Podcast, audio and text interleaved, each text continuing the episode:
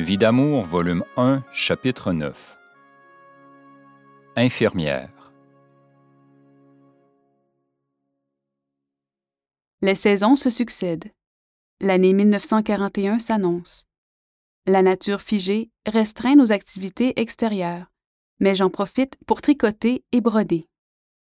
J'entreprends une nappe de fine toile mesurant trois verges, 2,75 mètres de longueur, dont le contour laisse entrevoir de jolis motifs fruitiers brodés sur une largeur de 8 pouces, 20 cm.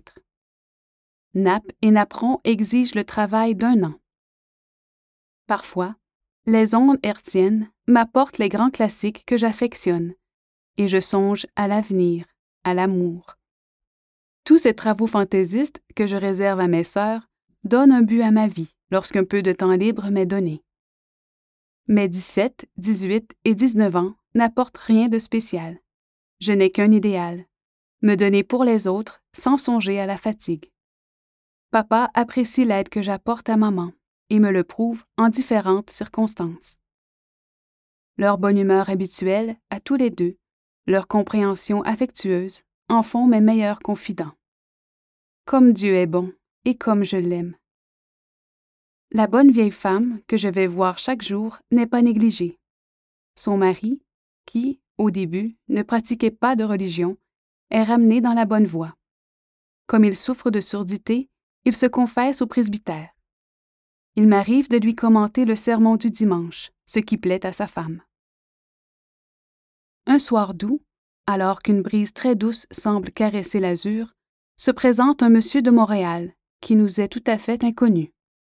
Après avoir parlé affaires avec papa, nous nous réunissons par la suite pour causer de patriotisme, car il fait partie de la Société Saint-Jean-Baptiste et il est un ardent patriote.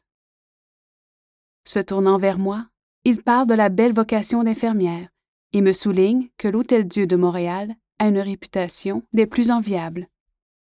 Vous ne seriez pas intéressé, me dit-il. La supérieure de l'hôpital est ma cousine. L'attrait pour cette vocation de choix ne manque pas, puisque depuis cinq ans, je soigne une vieille dame. Son enthousiasme pour cette carrière m'intéresse à tel point qu'avec l'assentiment de mes parents, je demande les renseignements nécessaires à l'hôpital Saint-François d'Assise et à l'hôpital de l'Enfant Jésus à Québec. Mais il m'est répondu qu'il est trop tard, que la rentrée des étudiantes est déjà faite depuis quinze jours. J'écris alors à Montréal, à l'Hôtel Dieu. Tout va pour le mieux, et quinze jours après, j'entre avec un groupe de quarante étudiantes environ. Les premiers mois, l'ennui se fait sentir terriblement. Chaque lettre de maman est baignée de mes larmes. Je n'oublie pas mes si bons parents, ma vieille malade qui avait pleuré en apprenant mon départ, la surprise de monsieur le curé, l'étonnement des deux vicaires qui devaient trouver une remplaçante à chacune des charges que j'assumais. Sur 42 probanistes, aspirantes, j'arrive première aux examens, me permettant ainsi de remplacer la petite coiffe par le voile. Cela me donne deux jours de congé de plus pour la période des fêtes. Tout va très bien. Le soin des malades me passionne. Je travaille pendant six mois en service de jour, puis c'est un mois en service de nuit avec sœur Marie de l'Eucharistie. Je n'oublierai jamais ces heures de veille où, ensemble, nous causions de la vie religieuse. Elle m'invite à entrer dans sa communauté des sœurs hospitalières.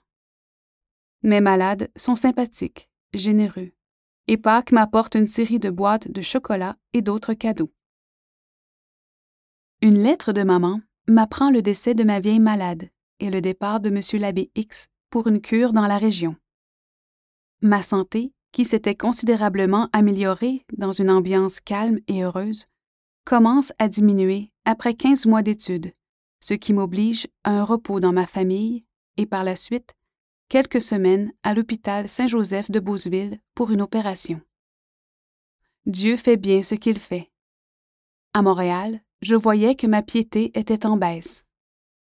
La vie mouvementée et énervante qui m'emportait laissait moins de temps pour l'oraison.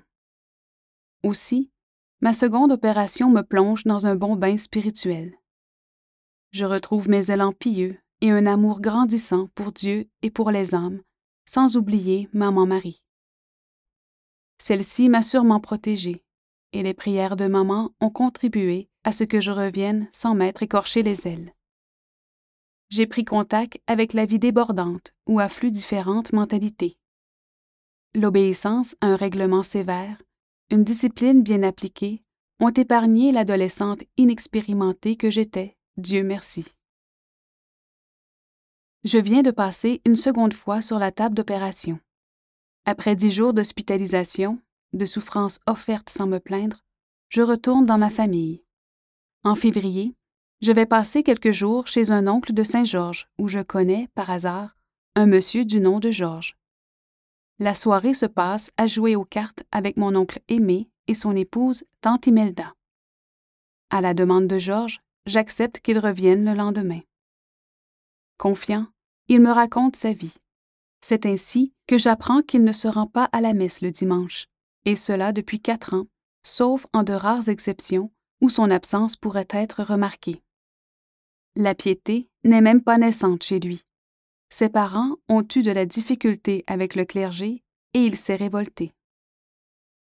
Ce que je te raconte, dit-il, personne ne le sait. Je sens que tu peux m'aider, et je te demande de me rendre ce service. Pendant au moins trois heures, il a parlé. J'écoutais.